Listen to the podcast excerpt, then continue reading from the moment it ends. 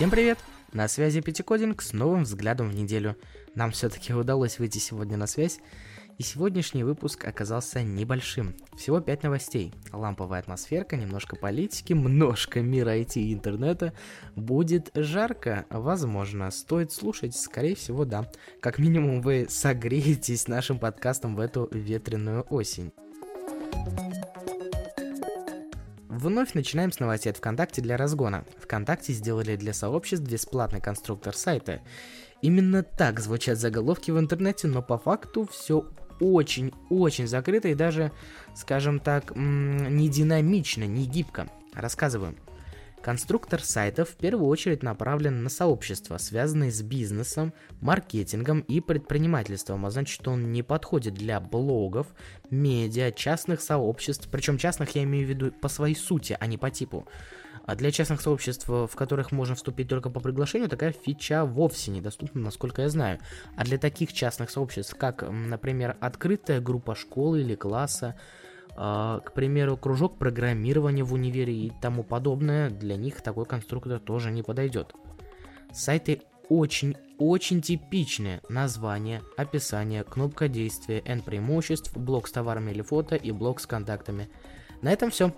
Информации достаточно, но она настолько типична, что посмотрев пару десятков таких сайтов э, разнообразных сообществ, вас просто начнет тошнить от них. Сайт настолько просто склепать, что ВК даже предлагает возможность создать его прямо со смартфона. Мы взяли эту новость не для того, чтобы я сейчас засрал ВКонтакте и сказал, мол, фу, какое говно, зачем они это вообще сделали, это бесполезно, бессмысленно, бла-бла-бла. Нет, нет и нет. Просто эта новая фича совершенно не гибкая и очень узконаправленная, нужная категория сообществ э, сможет увеличить продажи и количество заказов клиентов, но есть такие сообщества, в которых подобные цифры и показатели вообще не играют никакой роли. Обидно, что на них ВК забили, создавая этот чудеснейший конструктор. Э, к тому же, как я сказал ранее, сайты очень похожи друг на друга. Так что вряд ли это можно назвать таким э, великим словом конструктор. Чисто шаблончик для наполнения данными и одной картиночкой на фон. Итак, мемовость, ребята. Платформа для удаленного обучения в Москве шлепнулась в первый же день. Стыд и позор. У нас, говорят, в мире лучшие разработчики ПО и программисты, но из-за низкого бюджета, выделяемого на проекты, мы получаем вот такие приколдосы. Классно, да?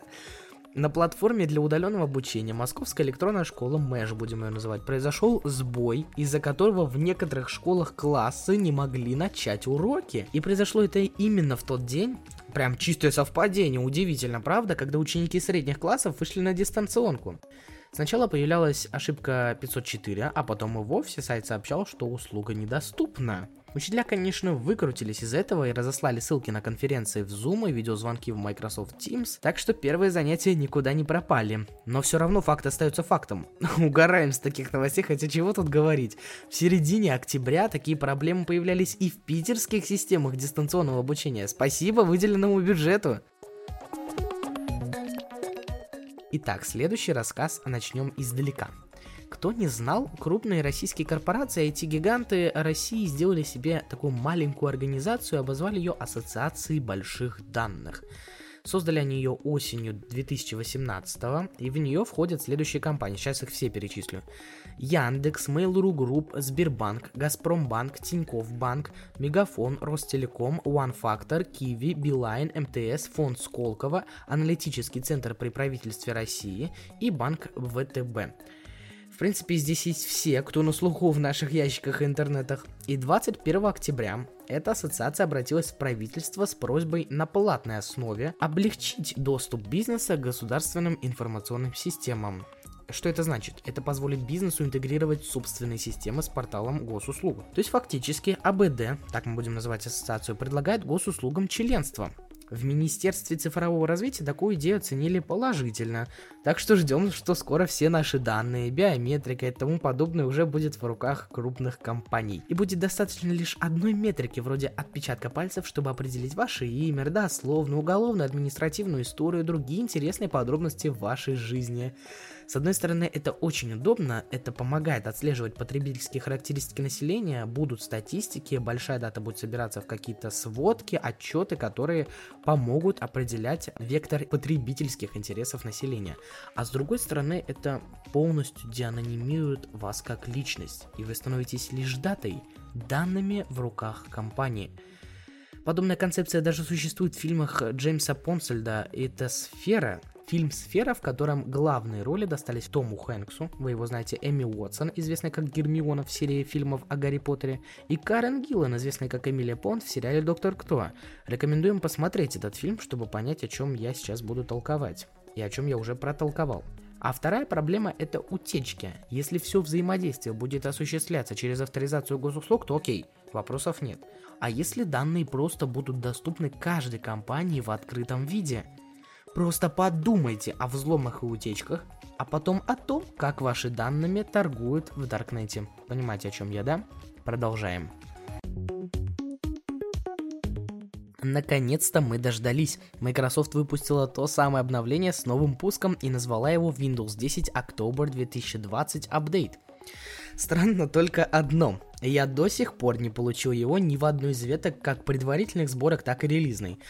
Как скоро будет? А черт его знает, даже протестировать не получается пока, к сожалению.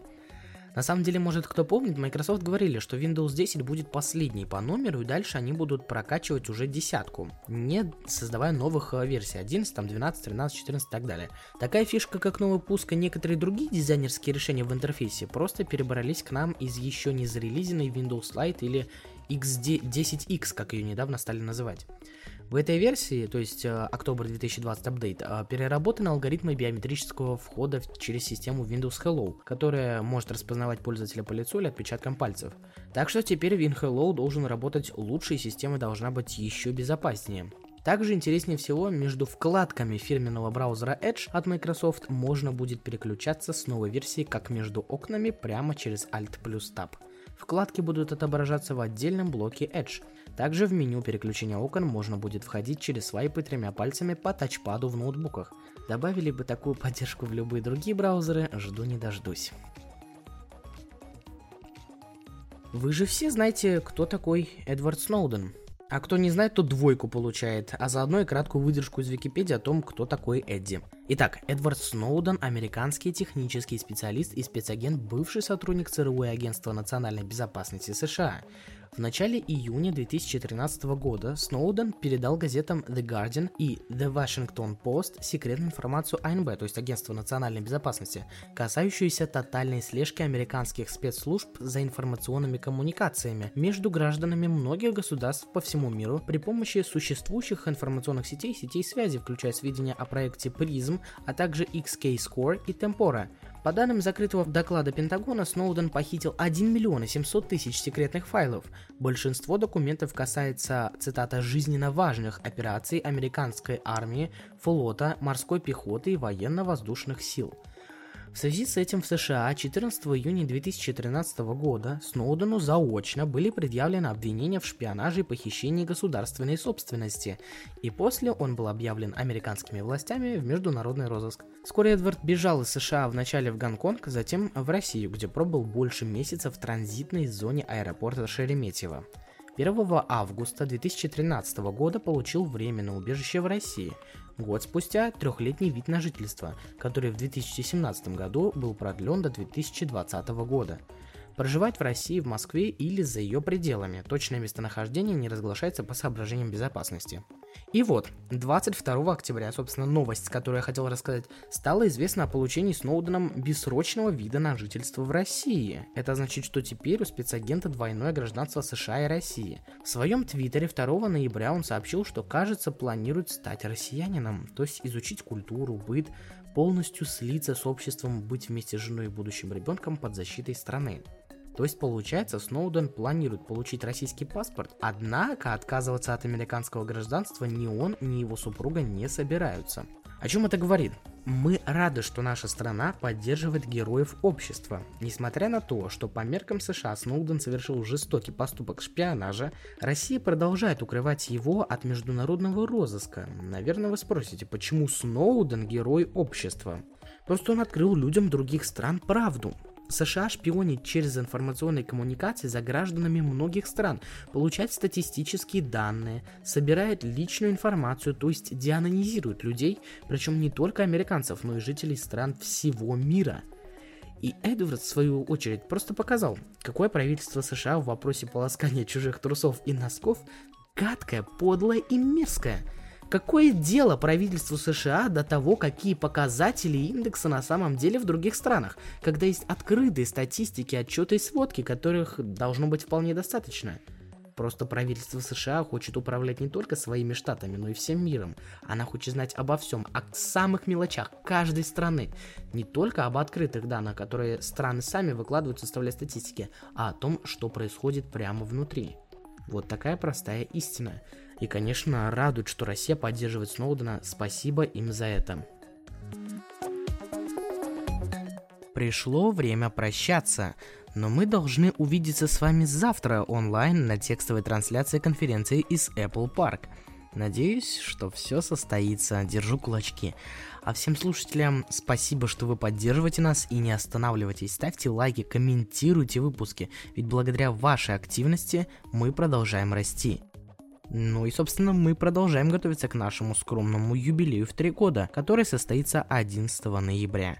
Активный слушатель знает всю подноготную, а для кого-то наши подарки будут настоящим сюрпризом. Увидимся в новых подкастах. Damn.